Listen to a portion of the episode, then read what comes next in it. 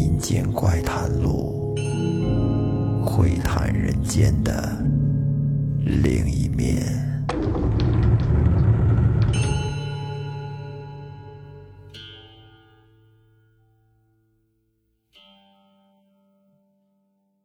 大家好，欢迎收听《民间怪谈录》，我是老岳。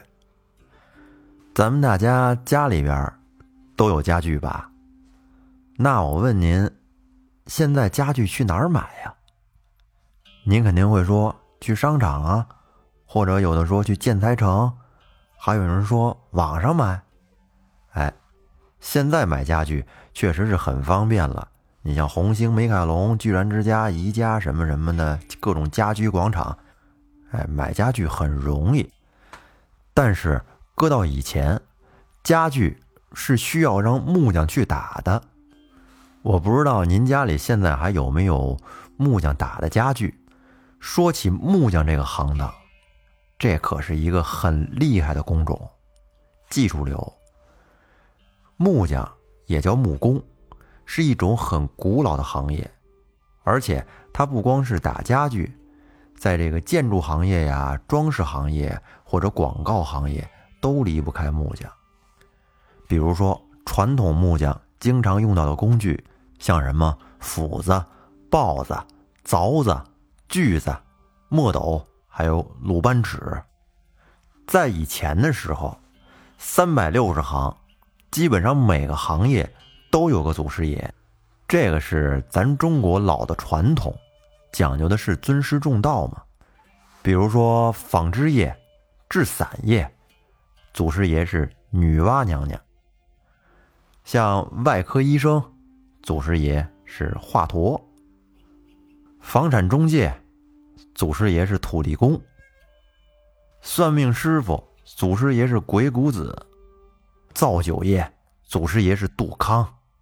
还有关二爷关羽，这个是商业的祖师爷，啊，好多社会人也供。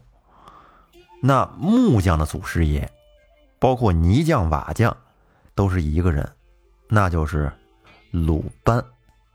鲁班是春秋时鲁国人，古代著名的建筑工匠、建筑家，他对后世的影响特别大，几千年来。他一直被奉为木工、石工、泥瓦匠等工种共同的祖师。据相传，鲁班著有一本关于土木建筑类的奇书，叫《鲁班书》。这个不知道您听没听说过？就这本奇书，在中国历史上一直都被历朝历代列为禁书。据说啊，因为这书我也没看过，都是听说的。据说这本书分两册，上册呢介绍的是建筑土木技术类的工具书，而下册则是有一些护身害人的法术、解法，还有医疗法术。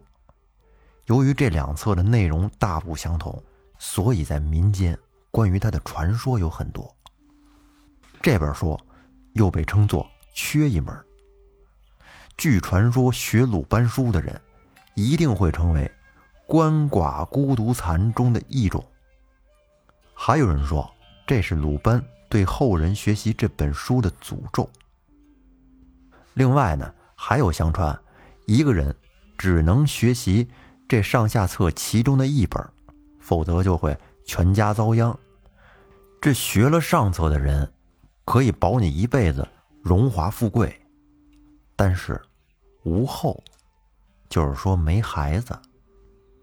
而学了下册的人，繁荣后代，但是学的人却一生凄苦。当然，也有说鲁班书并非是鲁班自己著作的，而是中国的一些民间工匠经过上千年的智慧结晶，经历了无数名师的增减修正，在元末明初的时候成的书。我听说过一些关于《鲁班经》里边的工艺常识，你比如说，凳不离三，门不离五，床不离七，棺不离八，桌不离九。这个是以前老木匠在传艺的时候经常说的。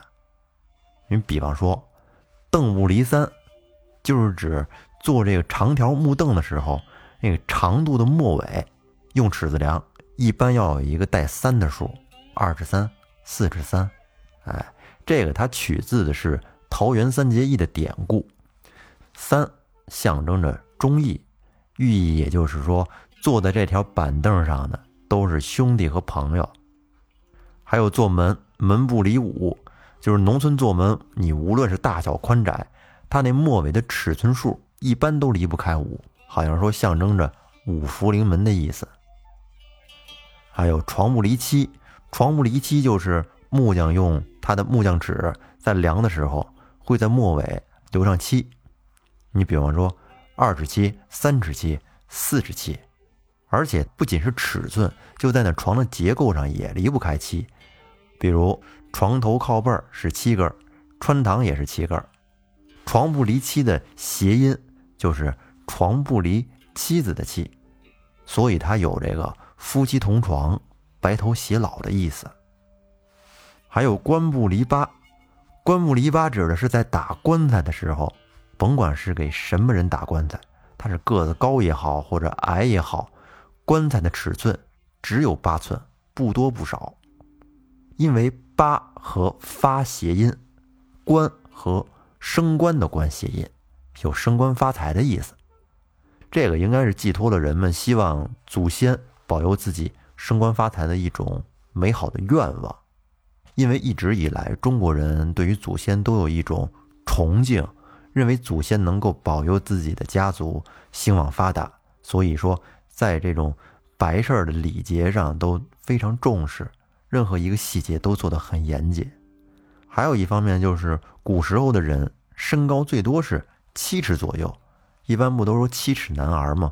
所以说做八尺的棺材一般也都能放得下，而且还能放一些其他的陪葬品。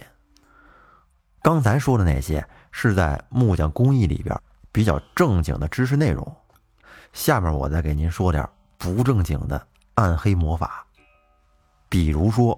主人家里要盖房子，得罪了木匠和泥水匠，他们有的人可能就会利用鲁班书上记载的那些秘术啊，或者咒语啊，在造房子的时候，可能会在主人家的地基下面，还有房梁上面，或者是家具里面，给你做点手脚，这样就会导致这些主人家，往轻了说破财遭殃，往重了说。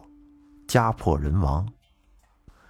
据相传，这些秘术种类非常的多，有的是埋藏一些巫蛊镇物，有的是雕刻一些打造的稀奇古怪的木工物件，还有直接念咒就能施展法术的，手段非常多。有句俗话不是说吗？“鲁班法四百八”，可见鲁班秘术之多呀。这些秘术有的可以。有利于住户，有的则是对住户有害。这些秘术里边不好的，大多是一些整人的小术，非常阴毒。你比如说铁牛法、大蟒蛇、放黄毒蜂、蜈蚣王、金鲤鱼法、金锁喉、木痛金枪术、金钟毒、九牛咒等等等等。我靠，听这名儿可就够凶的。据民间流传，说学习鲁班术基本上就是靠师傅口口相传。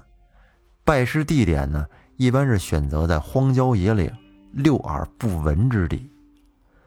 这鲁班术里大部分秘术都只需要学习七七四十九天，就可以快速学成，看这样也是不怎么难。但是学习此术的人，大多数不会有好下场。你修习者需要付出代价，不是无后就是残疾，或者说连累着亲人遭殃。这类人一般被称为一世人，一就是一二三四的一啊，世界的世，意思就是说无祖无后，独身一人。在明代编撰的《鲁班经》里边，有一种比较著名的法术，叫验圣术，这是一种流传很久的巫术了。意思就是说，诅咒你讨厌的人，无论当时是在宫廷或者是民间，都有人会用它来害别人。据说古代的工匠特别擅长使用验圣术。据说古时候的工匠社会地位非常的低，很多无良的雇主呢会对他们进行欺压，克扣工钱。当他们感到特别气愤的时候，便会在施工期间用验圣法术进行报复，就是在屋子里边埋藏一些称之为镇物的东西。当雇主搬家以后，全家人的运程就会变差，轻则家宅不宁，或者染上官司；重的则患上疾病，或者遭遇一些灾劫。啊，这是一种非常恶毒的诅咒。在《鲁班经》里边有一个二十七条，是关于验圣术的详细说明。使用方法呢，固然是五花八门，但是它并不是全部用来害人的，还有一些是能够帮助居住者家宅兴旺，甚至是加官进爵。哎，在坊间称之为吉祥验圣。也就是说，验圣分为。吉祥验圣和质押验圣两种，一个好的，一个坏的。吉祥验圣，比如说将某种东西放在房屋的斗内，可能会有利于居住者的学业啊，或者是在门缝里面放一个什么东西，居住者便能够得到什么什么好处。而这个质押验圣呢，你比如说将某种这个披头散发的女鬼图藏到柱子里边。居住者便会怎么怎么样，很不好，或者是将一块破瓦和一把断锯藏在某个地方的接缝处，居住者就会遇到很不好的事情。当然，刚才说的这些呢，很多也都是传说，不一定对，大家也不用较真儿，一听一乐的事儿。那么，在下期节目，我会给大家带来一个木匠做活用到验生术的故事。那咱们下期再见，拜拜。